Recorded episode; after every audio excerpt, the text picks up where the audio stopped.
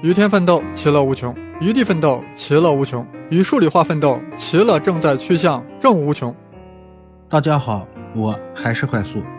前面几期节目播出以后啊，很多人很好奇，彩彩老师他是哪里人啊？彩彩老师他是做什么工作的？可谓是众里寻他千百度。其实他就在微信五群的灯火阑珊处。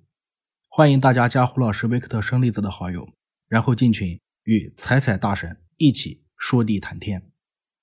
前面的节目中，我们通过一系列的故事，了解到疫苗的发现和工作流程，说到药王孙思邈以毒攻毒，和种豆师间呢不甘心只种人豆，进而发明了牛豆，还说到巴斯德博士和他发现的疫苗的生产原理。这一集我们来看看疫苗是怎么在人类中进行大范围推广的。人性是复杂的。如同刘慈欣的科幻小说《三体》中所写的那样，但凡有一种新鲜事物出现，尽管它可能对人类的正常生活完全构不成影响，但是人类对这个东西的认知却会有天壤之别。长此以往，就会发生派系，有了派系，当然就会互相攻击、互相打斗。就算是可以救人性命的疫苗，也逃脱不了这个模式怪圈。直到今天。还是有极少数人呼吁废除强制给新生儿注射部分疫苗的法律，你说这是不是脑残啊？历史上第一个在人类中大范围投入使用的疫苗就是牛痘。自1796年爱德华·詹纳发明的牛痘疫苗，让人类尝到了一些甜头，疫苗就逐渐流行开来。1853年，英国出台一项疫苗法案，规定所有的新生儿必须接种疫苗。如果父母拒绝的话，轻则罚到你倾家荡产、全家吃土；重的话，直接把你抓进大牢。可以想象，法案这边一出，民众那边马上就炸开了锅，大范围反对疫苗的运动马上就火了起来。好几个城镇内出现了暴乱，甚至一些暂时并没有推行这项法案的地方也出现了暴动，甚至还出现了一个所谓反强制接种疫苗的联盟组织。专门发行一些宣传疫苗危害的期刊和小圈山册，你说这件事是不是和最近中国南方的某座城市一样啊？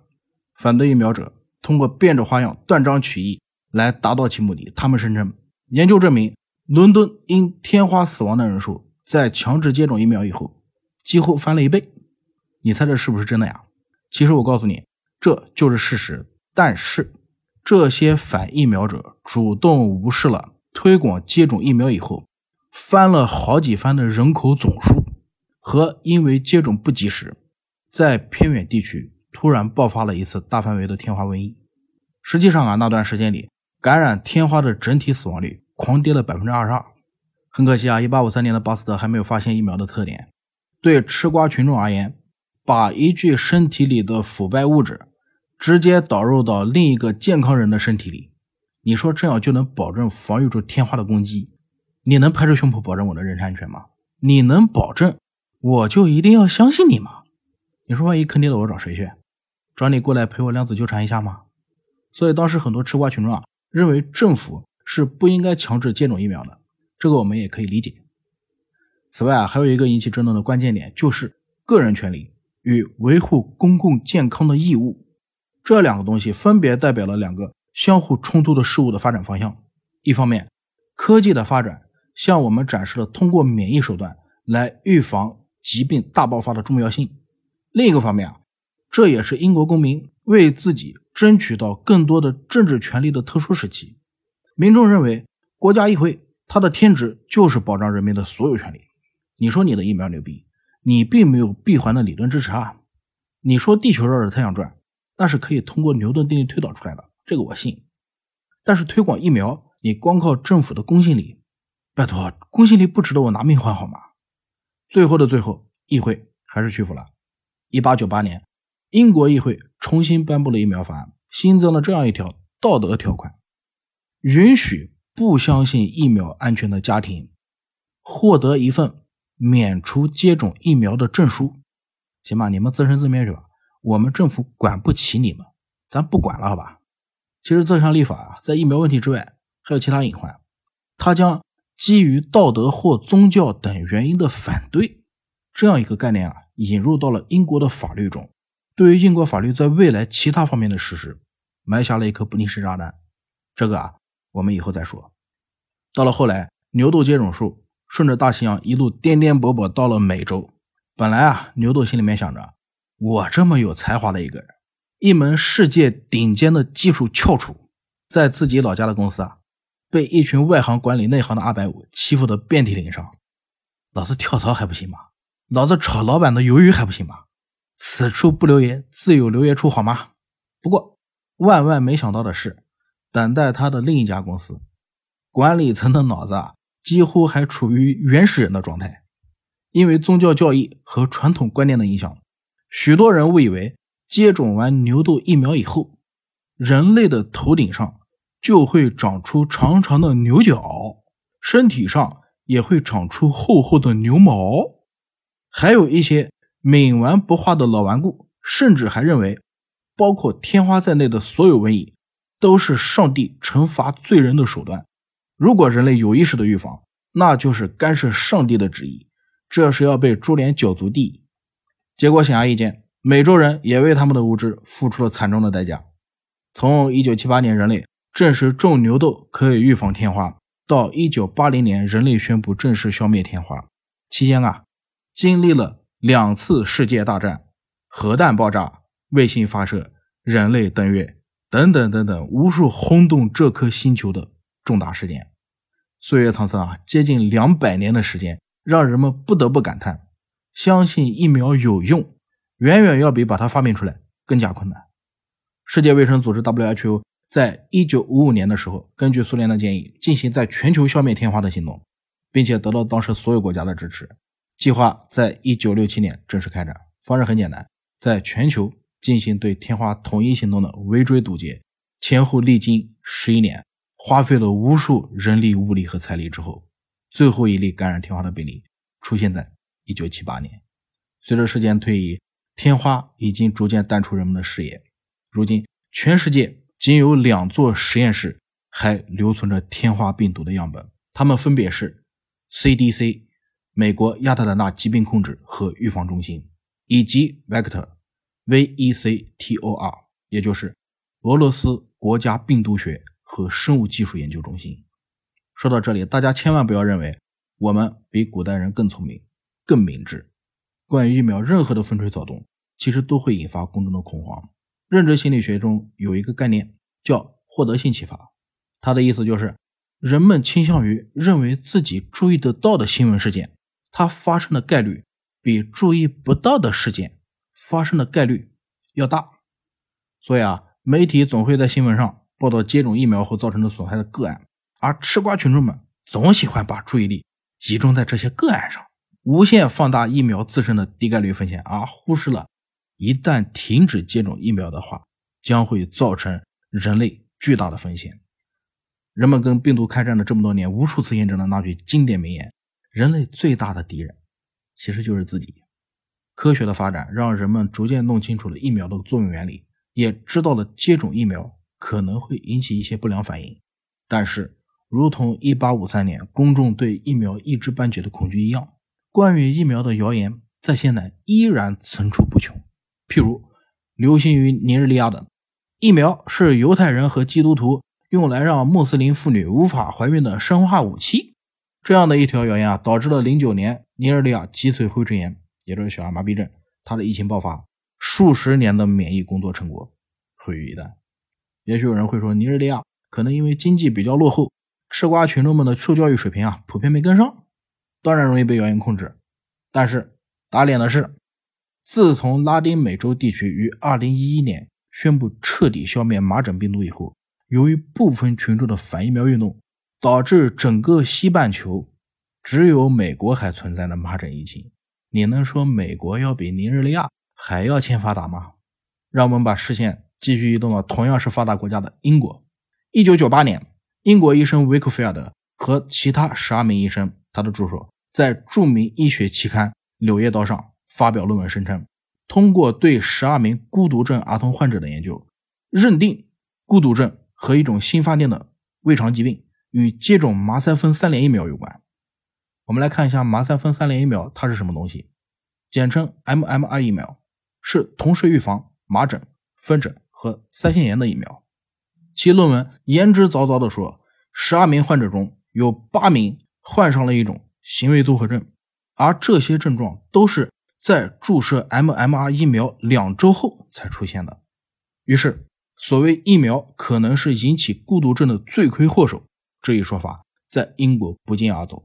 维克菲尔德等人的论文一经发表，立即引起轰动，并得到原本就反对疫苗接种那群人的强力支持。后来经过反复验证，发现这事压根就是一起学术造假案件，当事人收受某集团的贿赂，篡改了实验数据，扭曲事实，刻意造假，引起社会动荡。看来国外的一些专家其实也是不太靠谱的嘛。事实在当时很快就得到了澄清。然而，这一论文造假事件产生的恶果。并不是在短时期内就能得到消除的。受到恐慌情绪影响，英国的 MMR 疫苗接种率从1995年的百分之九十二暴降到了2003年的百分之八十，伦敦地区甚至下降到了只有百分之五十六。而由于疫苗接种率降低，麻疹的发病率同步上升了三倍，直到2002年，英国仍然有百分之二十四的父母认为疫苗的危害大于疾病本身。你说这是不是傻？脑子瓦特了？另外，英国政府采取了很多措施，努力恢复公众对疫苗的信心。但是，直到二零一二年，十年过去了，英国 MMR 疫苗的接种率也就只提升到了百分之九十，仍然低于世界卫生组织规定的百分之九十五的标准线。这件事告诉我们：身为专家大 V、公众人物，千万不能乱说话。专业期刊在发表时，也应该慎重选择刊登的内容。毕竟。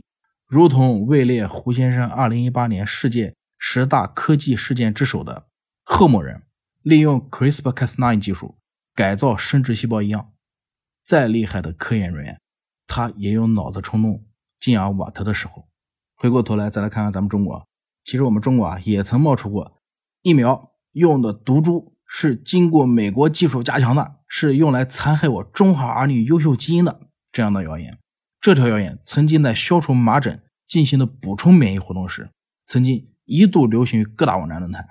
其他的还有打疫苗会致死啊、瘫痪啊等等等等各种谣言。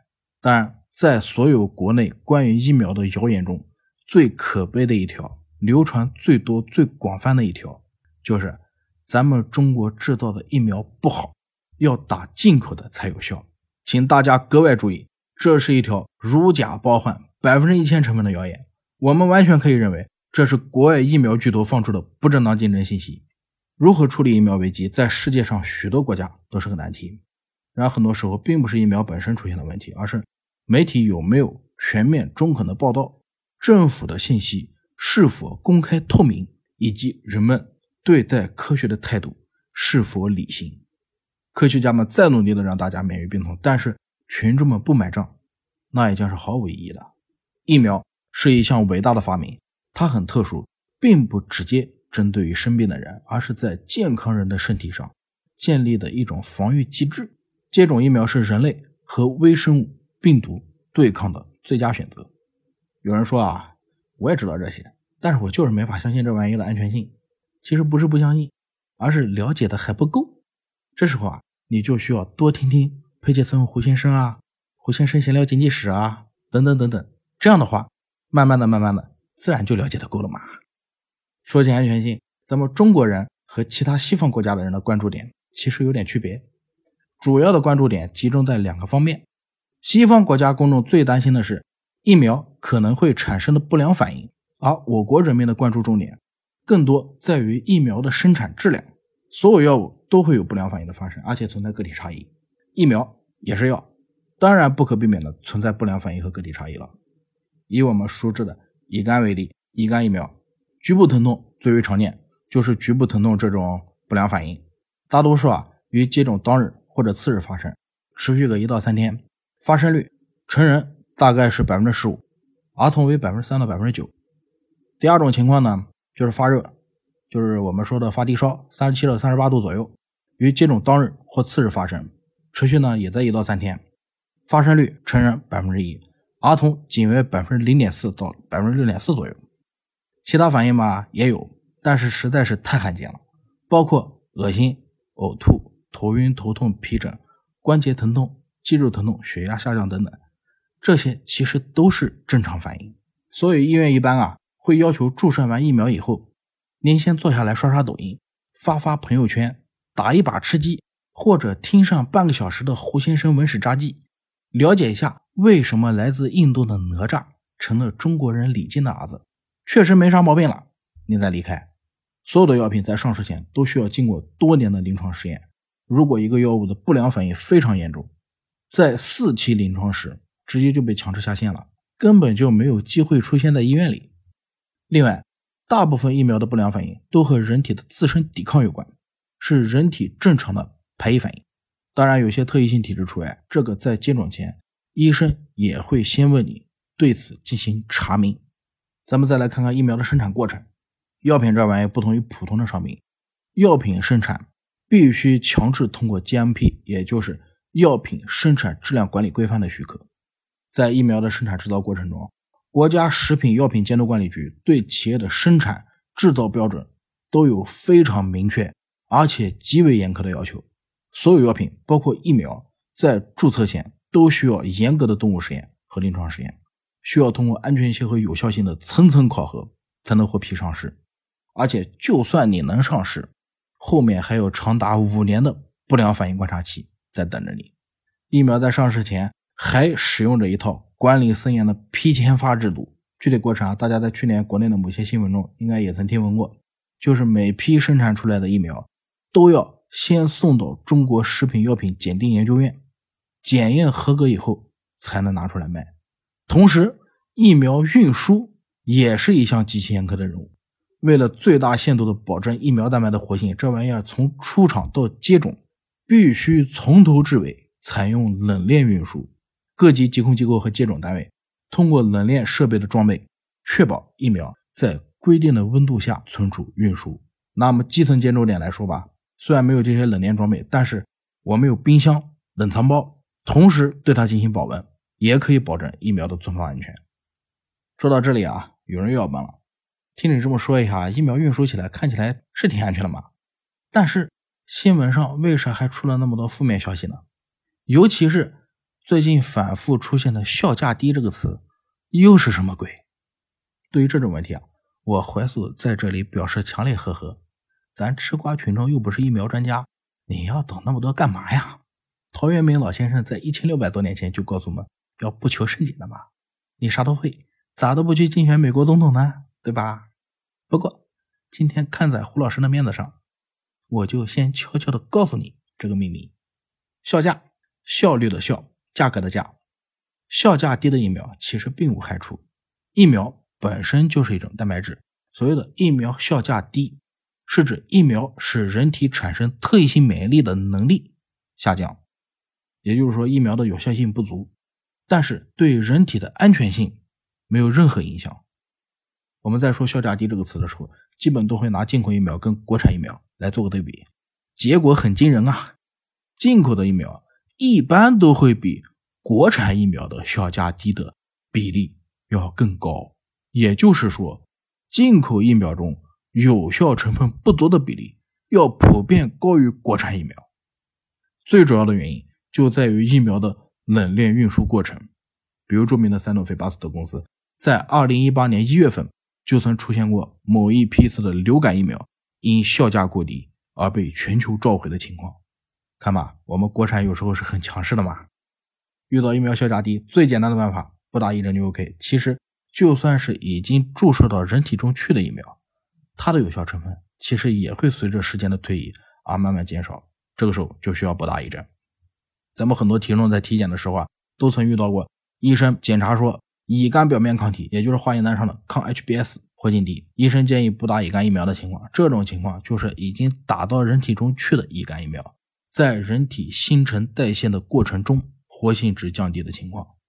这里咱们插播一下，今年二零一九年诺贝尔经济学奖，今年的诺贝尔经济学奖啊，授予了三位贫穷研究者，获奖者分别为阿比吉特·巴纳吉、埃斯特·迪弗洛。和迈克尔·克雷默，他们的研究发现，懒惰并不是贫穷的原因，而是信息渠道有限。导致穷人保持了贫穷。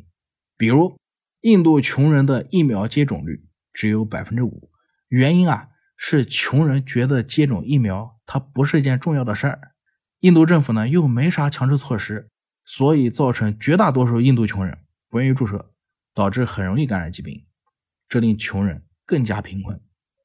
又如拉丁美洲的穷人，他们舍不得买蚊帐，因为啊他们并不知道蚊子会传染疟疾。得了疟疾的穷人啊，在寒风中瑟瑟发抖，而且又不知道中国有青蒿素这东西，越穷啊越病，越病越穷，陷入了死循环，这还怎么可能脱贫呢？穷人啊就这样陷入了贫困的陷阱。疫苗啊，自诞生以来，无时无刻不守候在我们的身边，保护着我们。它的背后是无数科学家和医生们的默默付出。虽然我们没有办法直接帮助他们为免疫学的重大发展。和突破贡献出自己的力量，但是我们至少可以做到不造谣、不传谣、不迷信媒体，以严谨的态度坚守自己的价值观，否则打败你的就不是天真，而是无邪啦。时不？在未来以来，在党的正确领导下，我们的祖国为现代免疫学活动做出了多少卓越贡献？出台了多少相关的法律法规来保护疫苗的安全生产和顺利接种呢？我们下期接着说。